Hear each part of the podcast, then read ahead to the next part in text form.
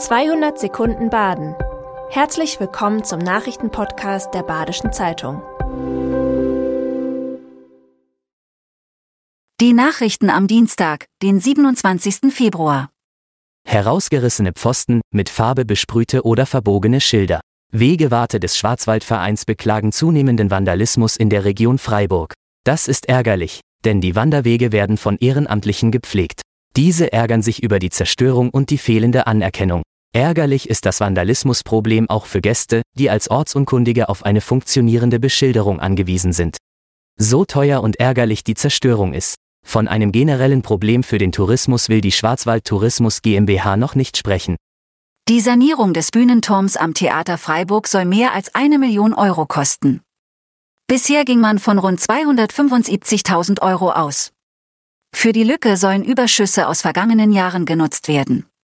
Eigentlich hätte die Sanierung des Bühnenturms am Theater Freiburg schon abgeschlossen sein sollen. Grund für die Verzögerung sind Fehleinschätzung bei der Schadensaufnahme. Die jetzt anfallenden Mehrkosten sollten durch das Theater finanziert werden. Im Sommer 2022 lagen dessen Überschüsse bei knapp 3,5 Millionen Euro. Die Arbeiten sollen in der spielfreien Sommerzeit 2024 dann endgültig durchgeführt werden. Die Bahn hat einiges vor im Bereich Schallstadt, Ehrenkirchen und St. Georgen. Es sollen ein neuer Tunnel und mehr Gleise gebaut werden. Für letzteres müssen Häuser weichen. Zunächst stehen jetzt Bohrungen an. Die Proben sollen dann zeigen, wo der Boden erneuert werden muss und welches Fundament die Bauwerke brauchen. Die Züge sollen so künftig schneller zwischen Karlsruhe und Basel unterwegs sein.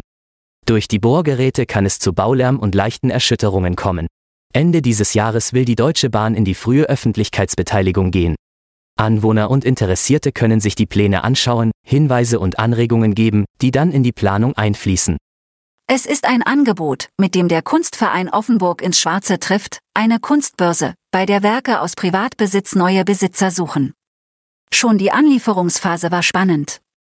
Am Wochenende wurden zur fünften Kunstbörse rund 700 Werke aus Privatbesitz eingeliefert, die am kommenden Wochenende neue Besitzer finden sollen. Die Werke wurden durch Mitglieder des Kunstvereins schriftlich erfasst. Es wird eher selten um den Preis gefeilscht, die meisten Verkäufer wollen lediglich etwas Platz zu Hause schaffen. Am Freitag haben Mitglieder des Kunstvereins Offenburg von 16 bis 18 Uhr ein Vorkaufsrecht, schauen können aber schon alle. Ab 18 Uhr startet der offene Verkauf dann auch für die restlichen Interessenten. Die Sparkasse Freiburg zuständig für das nördliche Breisgau hat ein ertragreiches Jahr 2023 hinter sich. Der Betriebsgewinn legte massiv zu. Auch die Personalpolitik der Sparkasse war erfolgreich. So haben es die Finanzspezialisten vermocht, die Zahl der Azubis und Studierenden von ca. 70 auf mehr als 85 zu steigern. Schattenseiten waren lediglich im Kreditgeschäft zu finden. Hier machen die hohen Zinsen der Bank zu schaffen. Einen Absturz wegen der Rezession in der deutschen Wirtschaft oder eine Pleitewelle sieht der Sparkassenchef jedoch nicht. Für den klammen Fiskus bedeuten die Gewinnzuwächse der Sparkasse einen Segen. So wird das Finanzinstitut nach eigenen Angaben gewinnabhängige Steuern in Höhe von fast 30 Millionen Euro abführen. Aus ihren Gewinnen heraus speist die Sparkasse ihr Eigenkapital. Das war 200 Sekunden Baden. Immer montags bis freitags ab 6.30 Uhr. Aktuelle Nachrichten rund um die Uhr gibt's auf der Website der Badischen Zeitung badische-zeitung.de.